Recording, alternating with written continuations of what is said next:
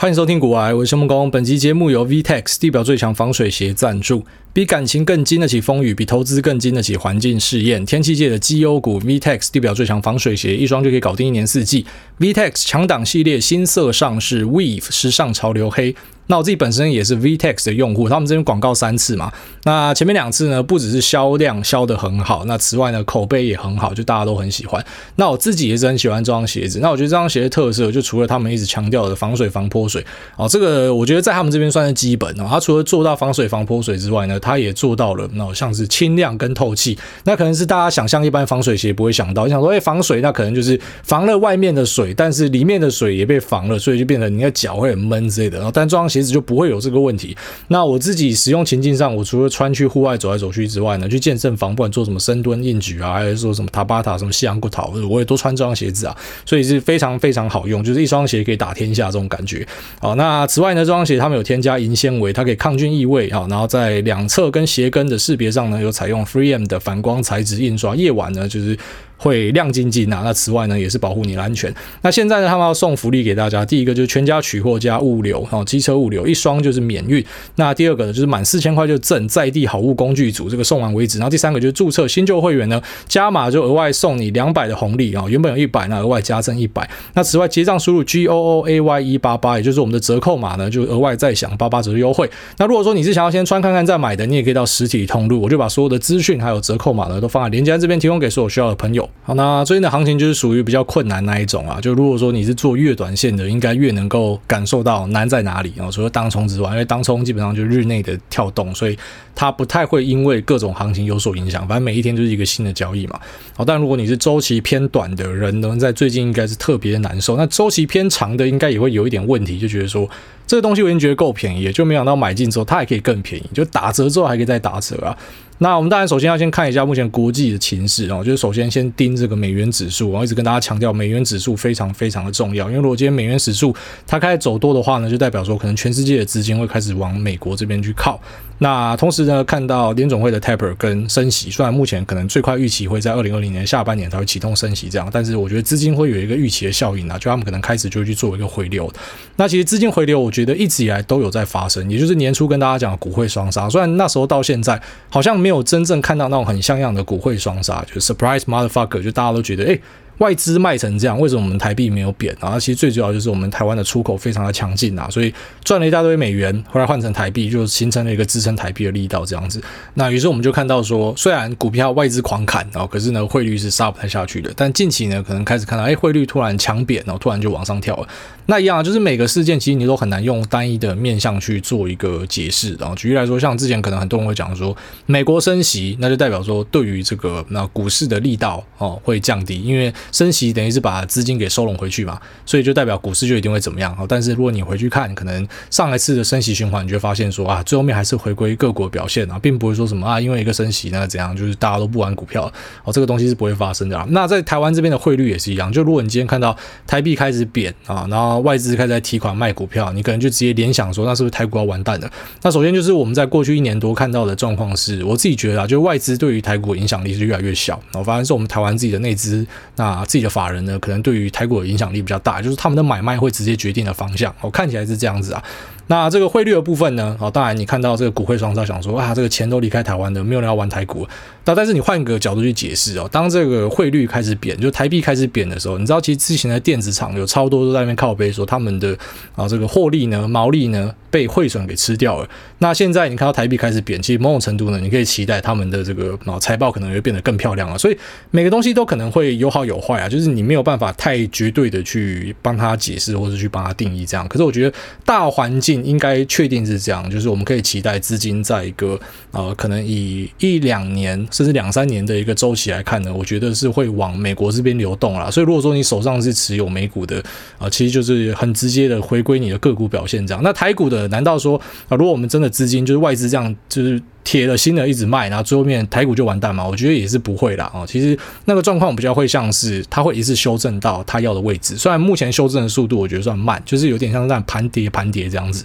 可是它如果修正到它的位置，就是这个价格是啊，市场有共识，觉得它 OK 了，那这边可能就是一个底，就继续往上走，这样就我不会觉得说啊，因为啊这个美国这边要收拢，所以台湾这边就要完蛋或什么的。那当然一些市场上的利空，像是我们可能年初就跟大家提到 overbooking，那但也不是说什么那时候就故意讲很早，然后跟大家讲说，你看我早就讲了，因为像这种 overbooking 重复下单会造成的破坏，其实你在当下你就可以知道了，只是你不知道市场什么时候去反映这件事情，你不知道那个终点在哪。因为当然如果你知道，你绝对就发大财了。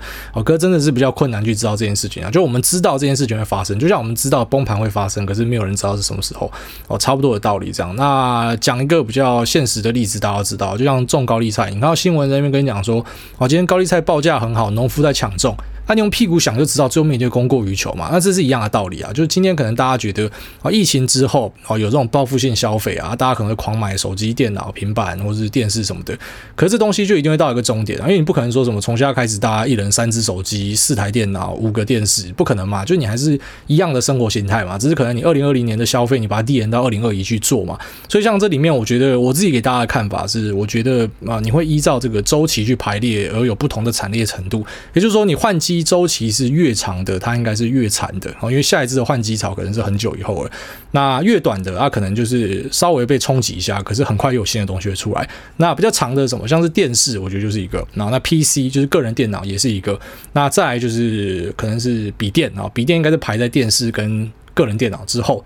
那再往下可能就是平板，那在平板再往下可能就手机，因为手机可能大概两三年，甚至一两年，甚至有些人每年都要换手机的。那这个东西，它如果说有遇到重复下单，或者说这个供应链过剩的问题，我觉得它被排解的速度应该是会远快于就是那些可能周期是更长的东西。好，所以其实当时啊，当你看到可能各个厂商都去狂拉货的时候，你就可以大概预期到这样的状况。只是现在如果你要去追这个，除了你看报价之外，可能就去盯一些通路商，因为它会从比较下游开始慢慢往上游去反应。所以对一些那这个实体的销售，好像之前有跟大家讲说，你可以去盯 Best Buy 的财报，我看里面有没有讲一点啊，就是关于说他们目前销售的状况啊，或是库存的状况。那再往上一点，你可以去盯一些像什么台湾的 IC 通路上，什么大联大之类的哦。那再往上呢，可能就是呃往这电零组去看。那最后一关才是到台积电，也就是说在晶圆代工这边，他们应该是最后面才会感受到说目前市况反转的这样子。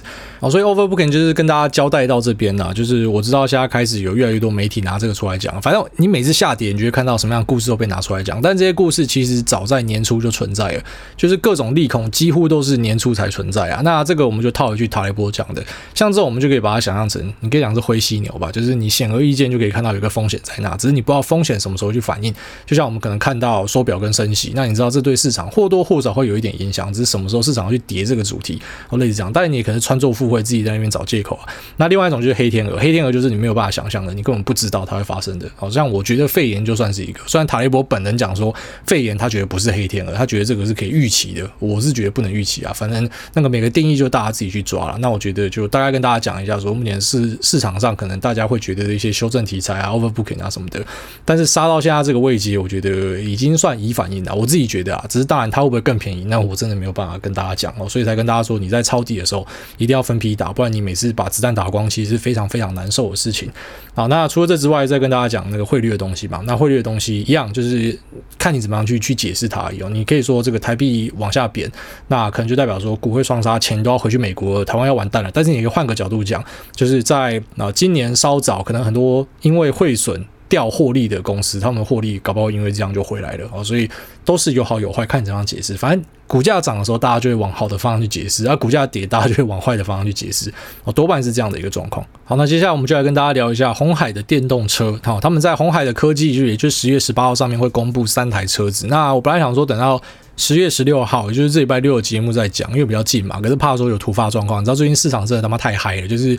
呃，除了盘很黏之外，就偶尔又有很多突发状况这样，所以我们可以讲的东西我们就先讲，因为科技日不会跑掉嘛，所以我们就可能现在先跟大家聊一下，就是红海的一些相关的布局啊，那有我自己的一些看法。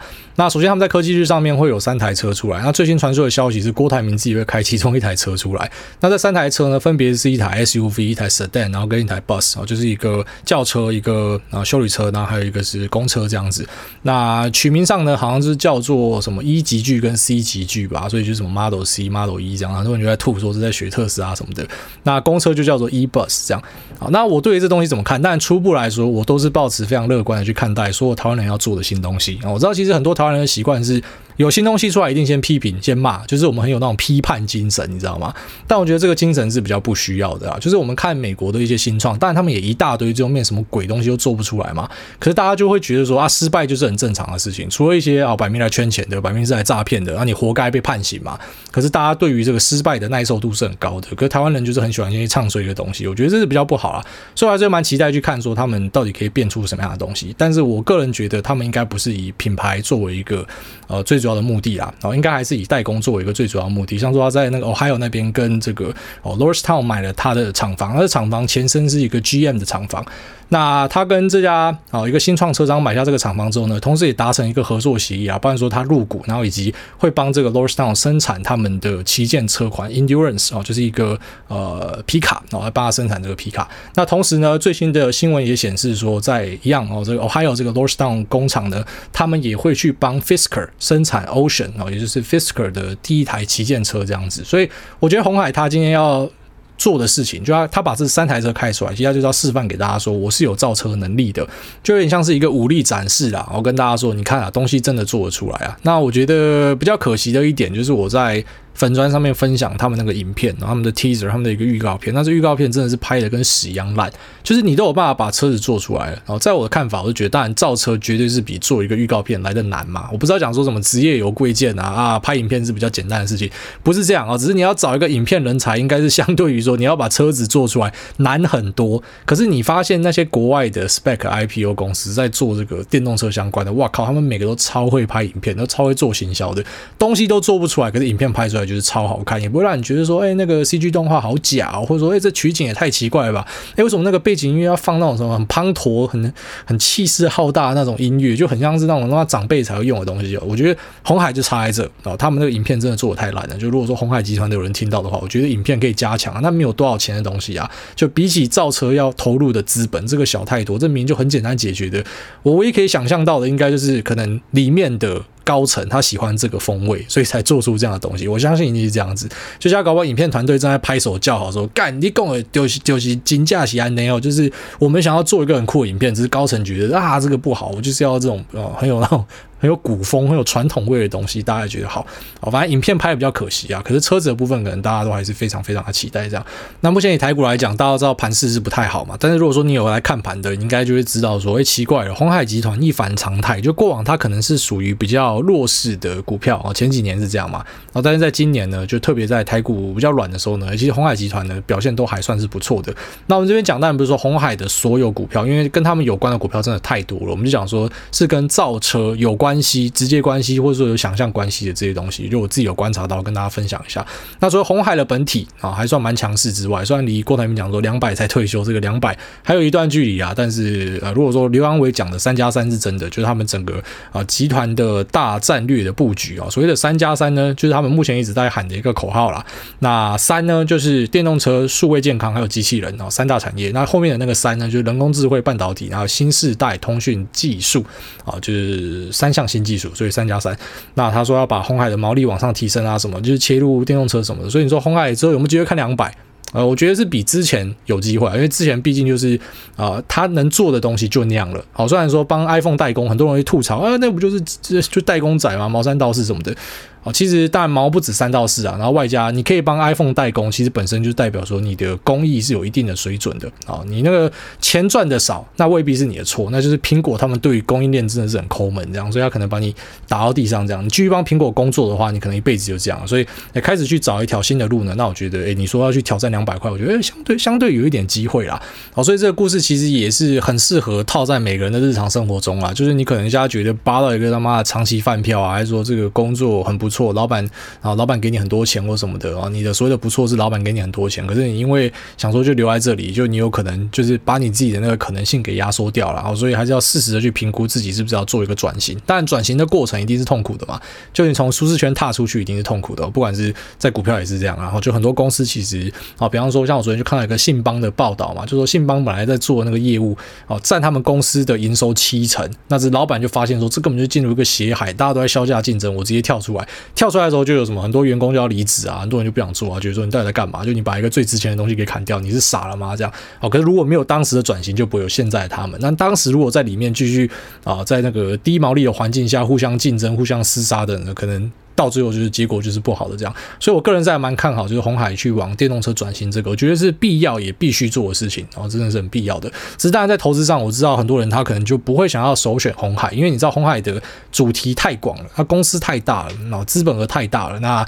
这个股本还有它的目前市值都太大了，所以就算它有切到电动车，可能就是占他们公司的一小部分。那这对于一些比较专业的炒股人来说，他比较不会喜欢这样的东西，因为代表说今天因为新题材所产生的营收对于公司的贡献是有限的，所以啊，在这个 EPS 的推升上啊，或者说公司的股价表现上啊，可能就没有那么的强劲。他们可能会去选所谓的小金鸡。那小金鸡就是台湾特有的一个现象，哦特别明显的一个现象，就是说我们的公司很喜欢去把会赚钱的业务给拆出去，好像这个伟创就把伺服器业务拆出去叫做纬颖嘛。那红海下面有很多有的没有的东西，其实基本上就是各司其职在做各自的事情。那可能他们的纯度就属于比较高的。那因为股本也比较小啦，这个市值也比较小，所以对一些人来说炒作哦也相对容易这样。那现在在市场上其实就有一些个股，我觉得它表现是特别明显。那一样，不要把这个当一个报牌节目，反正就是我把一些市场上观察到的东西跟大家分享。那每一集节目都会有观察到的东西，这样。所以如果你每个都要买的话，你财力应该也要很惊人才对。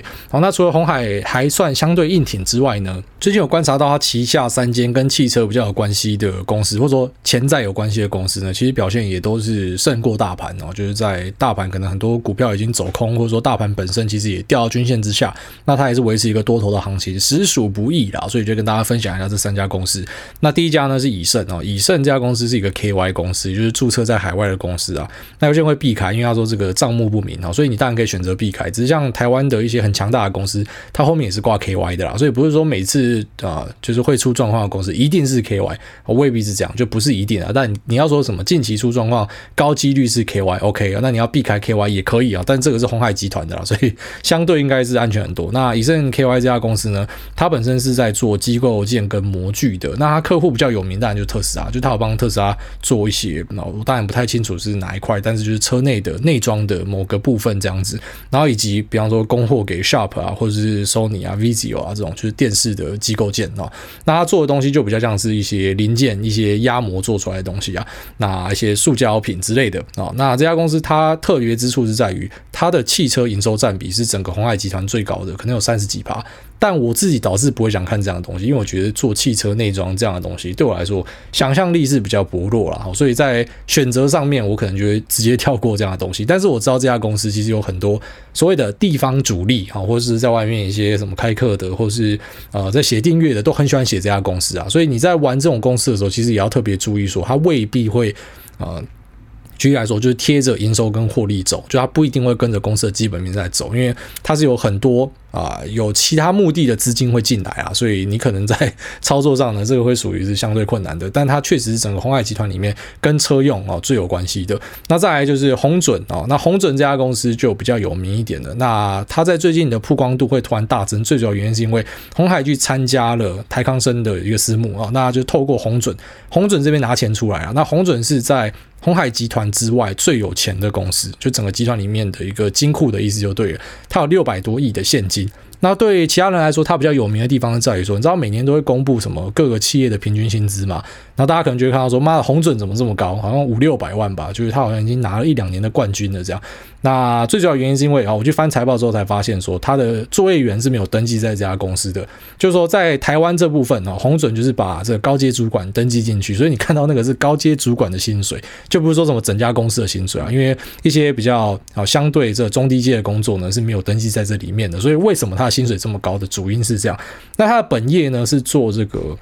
哦，就是铝机身哦，铝合金机身的，那也就是你 iPhone 如果是金属的机壳的话，你可能就是有用到呃红准的啊红准的机壳这样。那当然它本身也是苹果供应链的一环，只是当然今年你说它的强势是因为苹果，我是不信啊，因为啊今年所有的苹果供应链几乎都下去了，就是苹概股的表现都非常的差。那我个人是觉得红准应该是有别的原因才可以持续撑在这，也有可能是因为它的本金比吧，因为现金很多，所以有人要买啊，但是也有可能是因为车用的相关的的东西，所以大家提。早去布局之类的。那为什么一个铝合金机壳公司会跟这个呃车用扯上关系呢？因为其实最主要是因为在做这个铝合金机壳，比方说做什么笔电、平板、手机的，那最后面就发现说这个产业越来越难做啊。像可成就直接退出了 iPhone 的手机机壳，他把中国的这个厂就直接卖给一家叫蓝思的公司，反正就是干我不要做了，那这个削价竞争这样做下去，发现说不会赚钱啊，就不要玩了啊。那红准在 iPhone 这一块，就我所知也是持续的，就是获利它会持续的衰退，就不会这么好看就对了。那即便人家告诉你说什么 iPhone 旺季或什么的啊，但是跟几年前比起来，那个差距是很大，所以可能也在力求转型这样子。那红准的转型呢，就据报道指称呐，哦，这个我还没有办法从其他的线去获得实际上的状况是怎么样。反正提到说，哎，红准他要组一个什么两百人团队，在中国沈阳那边在做这个哦大型的铝压铸的机具。那铝压铸机具是什么意思呢？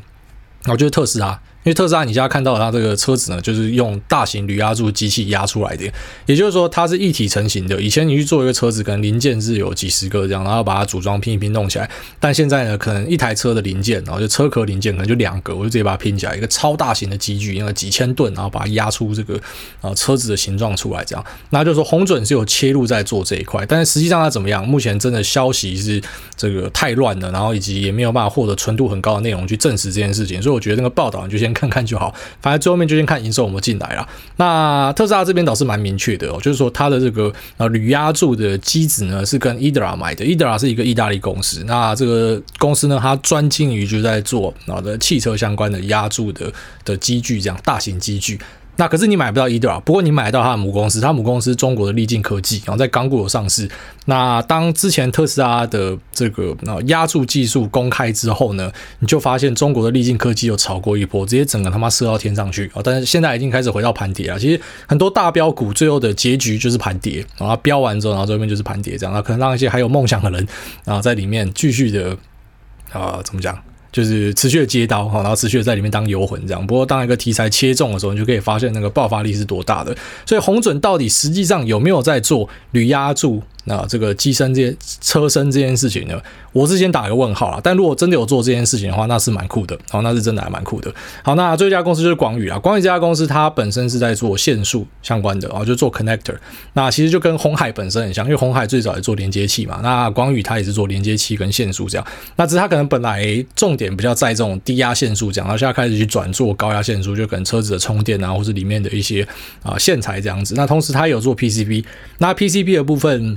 然后也是开始去往车用的部分拓，但是就我所知，目前他们车用的占比可能只有在呃十个百分比以内，就是没有到很多，所以也是处在一个梦的状况之下啊。但股价就可以撑在这啊。但这家公司比起前面两家公司有趣的地方在于说，它九月开出一个鬼神营收历史新高。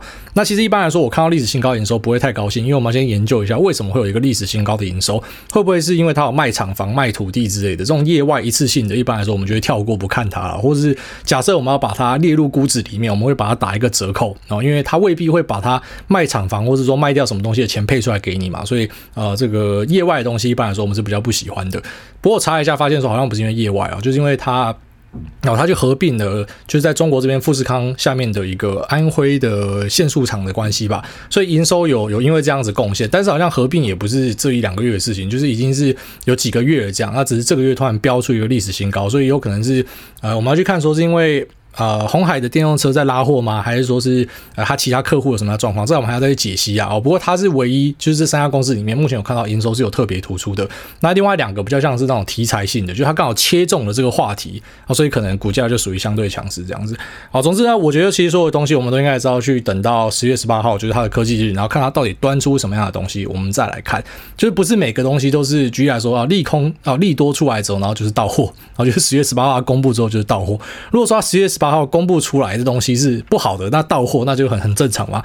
但如果说他公布出来的东西是好的，然后确定的，就鸿海集团，它可能除了啊未必会有自有品牌，但是他们可以在这个代工这一块，然后去帮这个各大啊新创来做这件事情的话，那我觉得这家公司至少它就找到一个新的跑道，而且这跑道是属于很长很长的跑道啊，所以应该就可以持续的关注看看。就是以前我们的三本柱之一嘛，就台湾的三大权值股嘛，那鸿海集团可能本来是。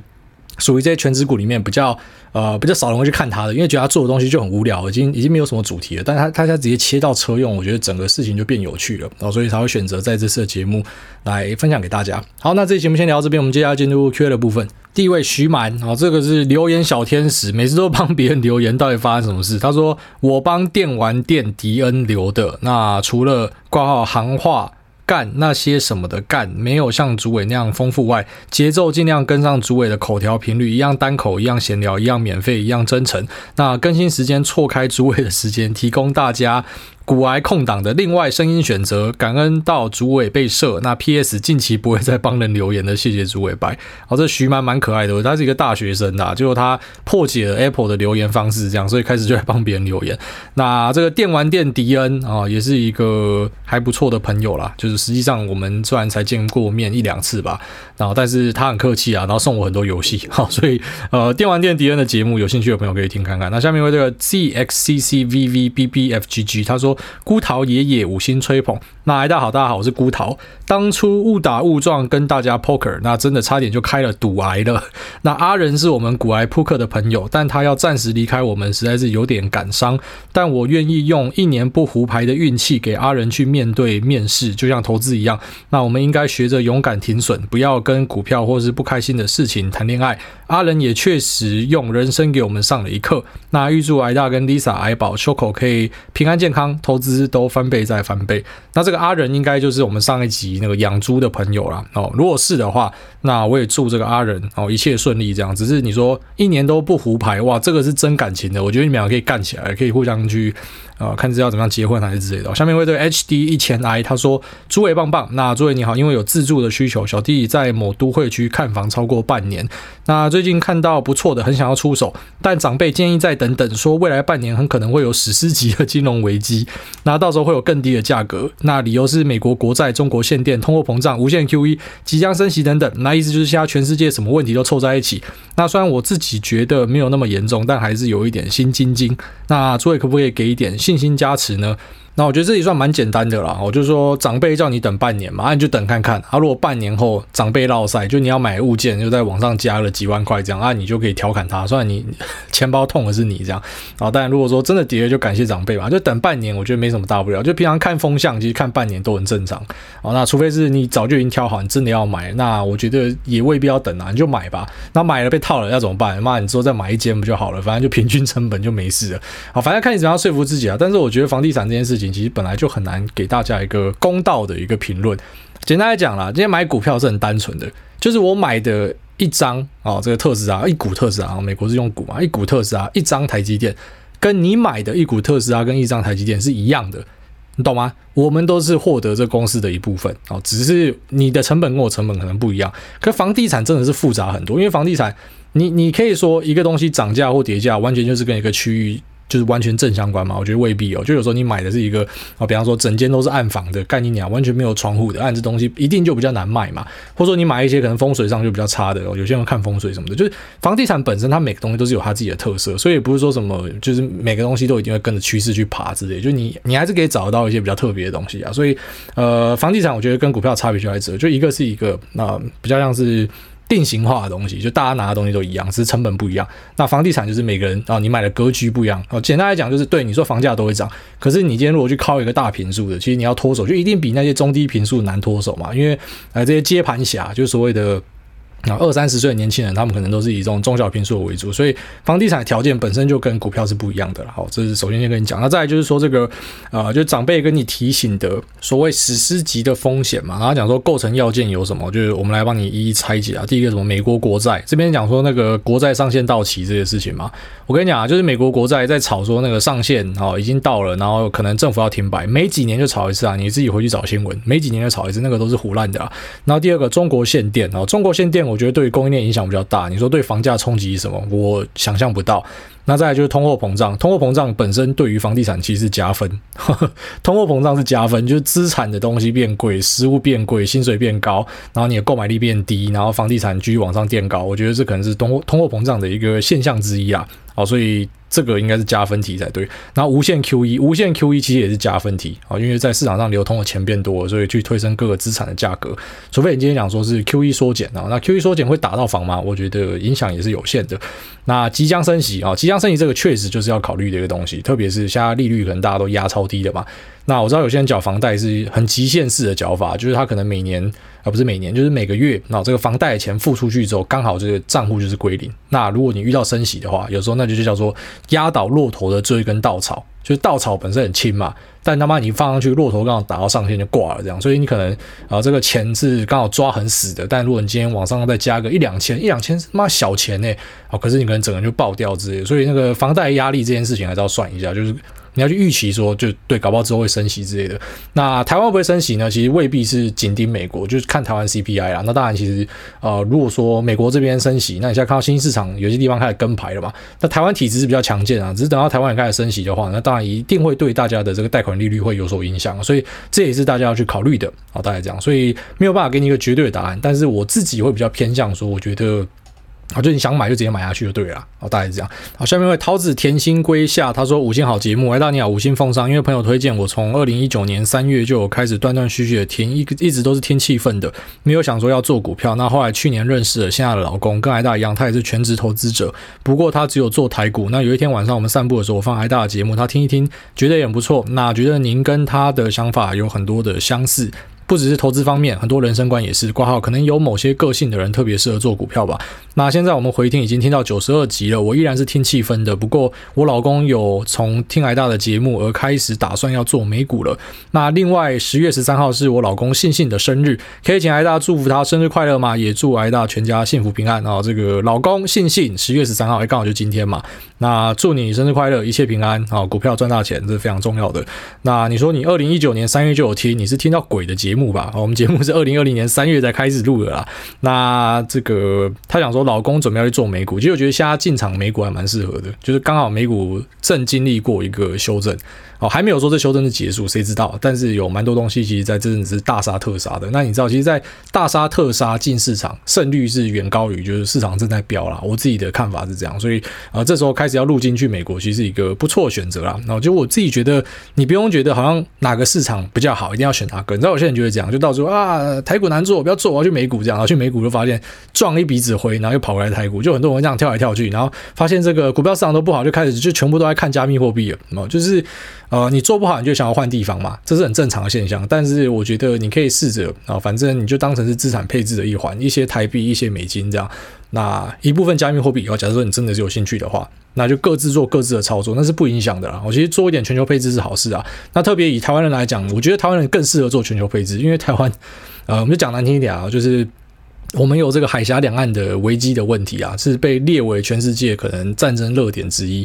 你去开一个海外的账户，好处就是说你有一个提款卡，你走到哪都可以提款。然后如果说你懂我的意思是什么的话，下面一位黑心影他说廉价塞到住摩铁，那爱爱爱爱爱主委，但我是小妹，想听主委跟儿子讲话的声音，会用充满父爱的调调吗？然后这个小妹他妈懒觉弹出来了。那怎么样跟小孩讲话？其实就是正常的讲话语调，但偶尔会觉得啊 no 啊 no 啊这样就会这样叫他，然后就会被我老婆扒这样，就是说。你不要用那种讨厌的声音，就知道跟小朋友讲话，你觉得不自觉的高八度这样。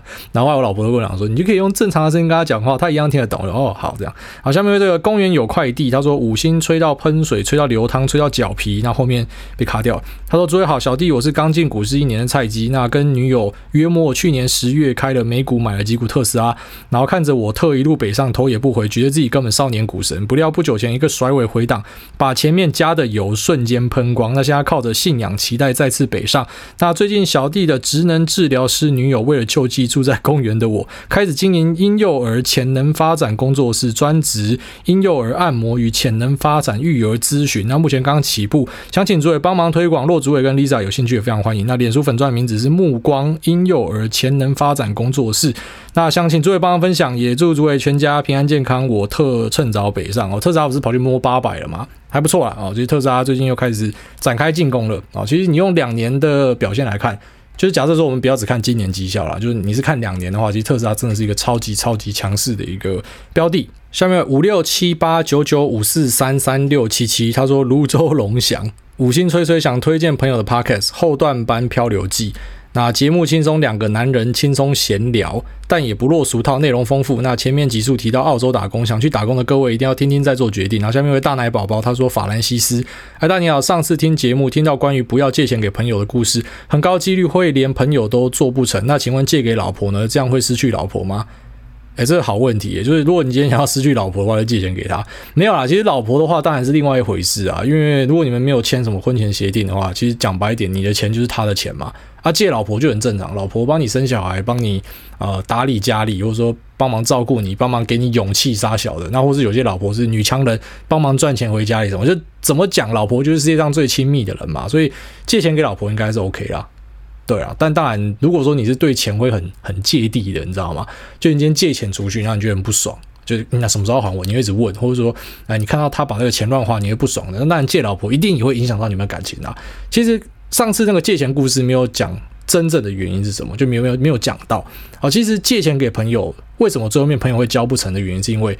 借钱的人基本上就是他财务管理一定是有什么样的问题，他才会需要借钱哦。一样，就除了是特殊极端状况，他遇到事情那个是例外。可大多数会需要借钱的人，基本上他可能这辈子都会一直要借钱的。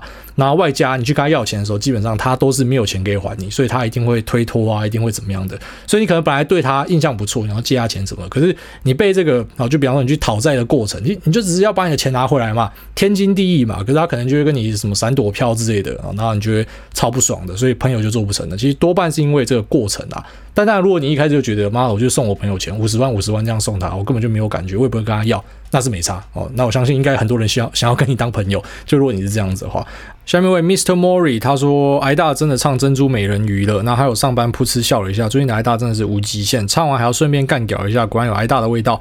那小弟是趁今年五月那一波修正入场的小菜鸡，虽然都只是零股买零零五零，但终于下定决心解掉一些定存入市场了。那希望挨大可以继续录下去，感恩祝全家平安。P.S. 挨大当初骂一声“秋狗干你娘”之后，老婆就怀孕了。挨大果然是行动派的，说干就就干，不啰嗦。我跟你讲，男子汉没有在跟你他妈五四三的啦。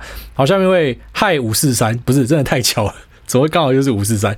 他说：“阔域游戏，那挨大你好，我是你的忠实听众，虽然只是个零零六二零八的吃瓜群众，但还是会不间断的吸收新知。那近日入手了《反脆弱黑天鹅效应》作者所写的《随机骗局》一书，研读了一阵子后，总觉得无法深入且明白了解作者真的想表达的。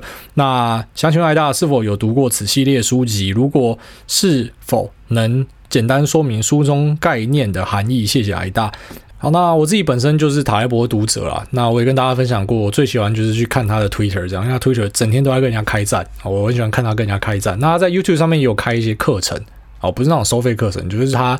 会用 YouTube，然后录一些他的看法。像我前几天就在看一个他在讲那个标准差的一个东西，我觉得就还蛮有趣的。那这三本书我都有看的，我就大概跟你讲一下，说他在讲什么。我就讲这两本啊，《反脆弱》跟《随机骗局》。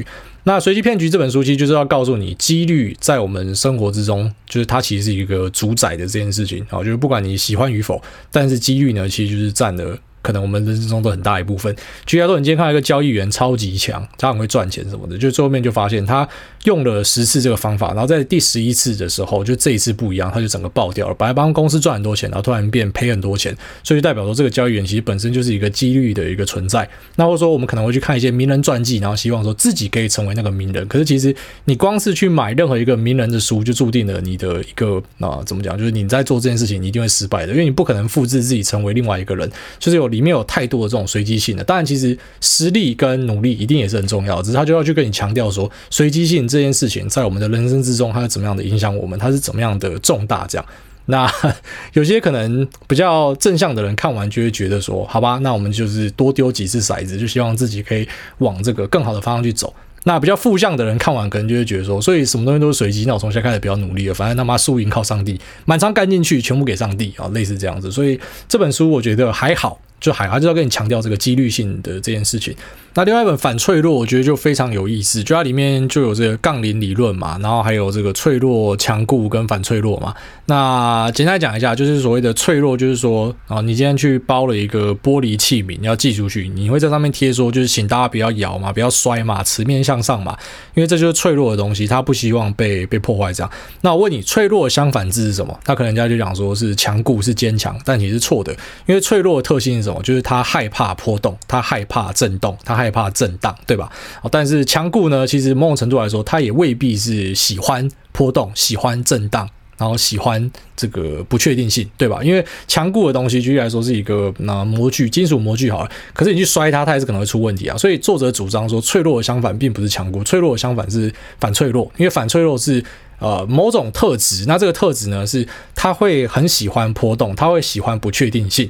所以，我们套用在金金融市场里面啊，脆弱可能就是一般的资产股票啊，这就是所谓的脆弱。那反脆弱是什么？反脆弱可能就是像是呃这个选择权啊，因为塔雷伯本身是选择权交易员啊，所以他写出来的东西基本上就把选择权东西包一包拿出来写啊。那为什么这个选择权是反脆弱呢？因为它的下档是有限的哦。股票下档是什么？你今天如果说你是这个投入部位进去，那最惨就是归零嘛，就你会把你的资产都赔掉嘛。但选择权的特色是我可以拿一点点的资金，那下档是有限的，所以下档有限就是选择权。你如果说你是站在买方的话啊，你你看错方向，然后说你到期日到了，它是没有行情的话，那最多最多最多你就吃一个归零高嘛，就是你这个部位就是归零。但是如果你看对呢，就是如果你今天真的压到一个像塔雷伯，他本身是在做那个呃美元跟欧元的外汇，然后他是做这个外汇选择权，然后给他压到一个历史的大事件，说他因为这样发财，他觉得这个东西很酷，这样所以要把它分享出来。就说如果你压对的话，他是可能会帮你赚到很多钱的。所以这东西就是啊。怎么讲？就是反脆弱的一种，因为它是喜欢波动，选择权是喜欢波动，因为波动变高，premium 变高，钱就变多嘛。那在人体身上有没有什么东西是反脆弱呢？有，就肌肉就是反脆弱。我们人脑肯定是反脆弱。那为什么肌肉是反脆弱呢？因为一般东西是我今天去破坏它，这东西是不喜欢的。然后一般东西是不喜欢波动，不喜欢被破坏的。可是肌肉呢，它是喜欢被破坏的。如果我们今天去呃去拉那个什么很重的重量啊，然后去推很重的重量啊，肌肉被破坏之后，它就会长出更强大的这个肌纤维嘛。所以呃，可能我们的肌肉就变强了。所以这个人呢？某种程度来说，它是一个反脆弱的，所以这本书就要跟你探讨这个杠铃理论啊，然后反脆弱的这个道理。那我觉得反脆弱这个道理，其实用在实际上的交易上非常非常的有用。那我们可能可以开一集来跟大家申论一下，就是我怎么样把反脆弱应用在这个。好，交易上面除了配合选择权之外，那怎么样去把这种所谓的小概率事件、小概率大波、小几率大波动事件，所谓的 fat tail、thick tail 事件呢？那套用在市场里面，就是你要怎么样去操作它？哦，可能可以找一集来跟大家讲。我觉得这个呃反脆弱这本书，我之所以会把它放在我书单里面，是因为我觉得它对我造成的启发是非常非常大的。好，那一样啦，但是讲完好的就一定要讲坏的啊，就是。这里这几本书的共通点就是塔雷伯真的是一个很爱碎碎念的人，他真的很烦啊，所以你看他的那个 Twitter，你也可以理解，就是他真的话很多啦，所以他写这些东西就是基本上就是重复的观念，然后一直在 loop。但是可是哪一本书不是这样哦？就是你到某个阶段之后，你就会发现啊，其实书就大同小异啦。哦，那成功者他们有很多共同的特质，这样，那有些东西就是重复的，你一直在看这样。那以及刚刚讲到这个啊，呃，反脆弱这个操作，就是你是使用选择权嘛，就是如果你照他的做法。你真的就一直去压所谓的这种远期价外、深度价外的极端事件，好，你在大多头行情你会赔到他妈的翻掉，就是有些基金真的就照他的模式去操盘了，然后绩效都超烂的这样，所以我只能说他是对我的心态上有造成一些影响，就我取他的好，然后我拿来做一个变化，我觉得诶，这个真的有用。可是如果你真的要照他完全讲的那个东西去做，反而是我觉得不行啊。所以我很常跟大家说，尽信书不如无书啊。就你看了一本书，然后你就开始拜神啊什么的，那是一个很奇怪的事情哦，因为。他用了有有用的方法，你未必可以用啊。就算你可以用，啊市况不一样啊，或者说环境不一样啊。他在美国，你在台湾啊，那环境就不一样了，或者说什么呃，就是家庭背景不一样啊，资金大小不一样什么，你不可能看任何一本书，然后套用在自己的生活直接用，不可能啊。你一定就是要稍微的消化，你不会，你没有消化能力的话，你不如不要看书啊。大家这样。好，那我们有空再跟大家聊这个，就先这样，拜。